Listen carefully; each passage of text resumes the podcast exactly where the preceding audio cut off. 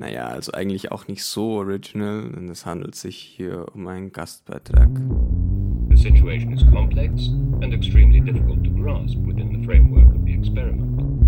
Willkommen bei Unfall. Um nichts wie eigentlich immer. Eine Essay-Reihe von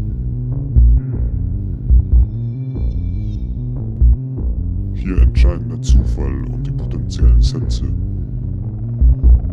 Die Kinesis der Wörter, der Bedeutungen und deren Zukünfte. Über das, was gesagt wird.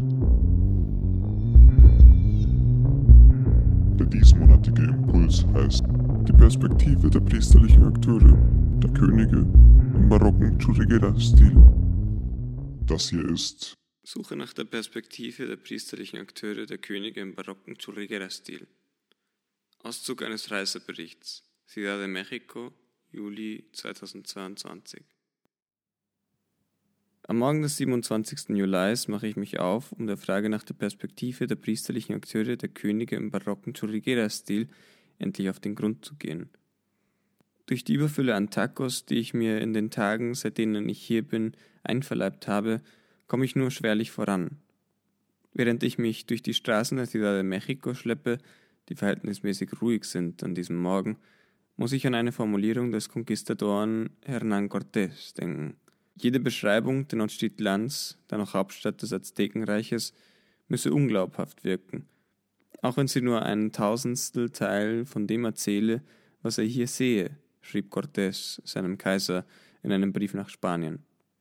Noch bevor Kaiser Karl V. sich selbst ein Bild hätte machen können von dem, was Cortés in zahlreichen Briefen und Berichten so ausführlich beschrieb, dass die Behauptung, hier nicht mal einen Tausendstel Teil zu erzählen, wenn nicht unglaubwürdig, so doch immens verlockend gewesen sein musste, machten Cortés und seine Truppen Tenochtitlan am 15. August 1521 dem Erdboden gleich.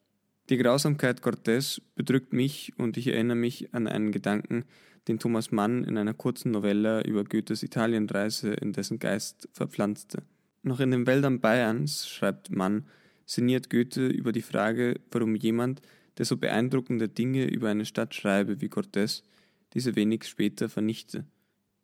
Der sich damals selbst in Schreibkrise befindliche Goethe überlegt, dass Cortés in seinen Beschreibungen zunächst die Lust des Schreibens entdeckt haben könnte, darüber dann aber ebenso in Krise gestürzt sei, da Cortés, so spekuliert Goethe weiter, da Cortés sämtliches Schreiben der Wirklichkeit bloß hinterher schreibe, eben beschreibe, also abbilde, was schon da sei und daher immer unter dem Verdacht der Lüge stehe, beziehungsweise in einem Verhältnis der Unzulänglichkeit, weshalb er, Cortés, dann in einem Akt des brutalsten Größenwahns das Beschreibende an die Stelle des Beschriebenen zu setzen suchte, heißt, so Mann mit Goethes Stimme, alles von ihm Beschriebene vernichtete.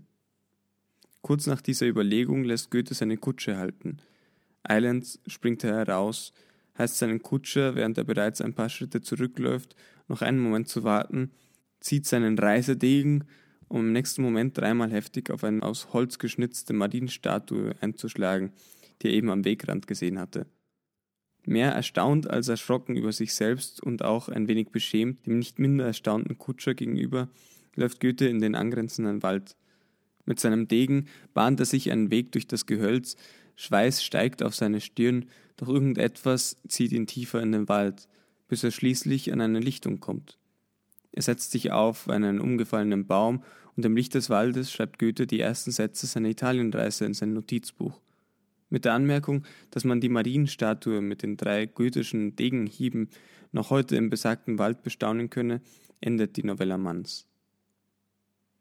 Ich komme zum Museo del Tempolo, vor dem wie zerzauste Windräder ein paar Palmen stehen. Beim Grummeln in meinem Bauch muss ich unvermittelt an die berüchtigten Stuhlbeschreibungen in Manns Tagebüchern denken. Ich schüttle den Gedanken ab und lese in meinem Reiseführer, dass im Museum del Tempolo die Überreste eines Tempels aus jener Zeit vor Cortés Zerstörungswut zu sehen seien.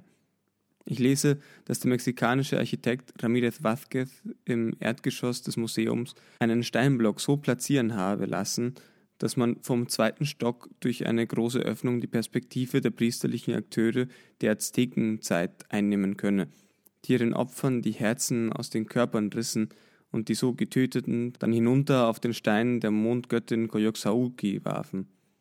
Keine Frage, ich muss da hinein, denke ich, mich wieder an meinen selbst erteilten Auftrag erinnernd, doch in diesem Moment stellt sich ein freundlich lächelnder Straßenverkäufer in meinen Weg. Ich kann jetzt nicht, sage ich, ich bin auf der Suche nach der Perspektive der priesterlichen Akteure der Könige im barocken Churriguera-Stil. Si, churros, sagt der Händler. Nein, Churriguera, sage ich. Si, si, con chocolate, sagt der Händler. Kurz darauf halte ich einen Strauß dampfender Churros in meinen Händen. Ich verfluche die kulinarischen Verführungskünde dieses Landes, die selbst einen Kaiserschmarren gewappnetem Expeditor wie mich in die Knie zu zwingen drohen, und vertage alle weiteren Tätigkeiten auf den folgenden Tag.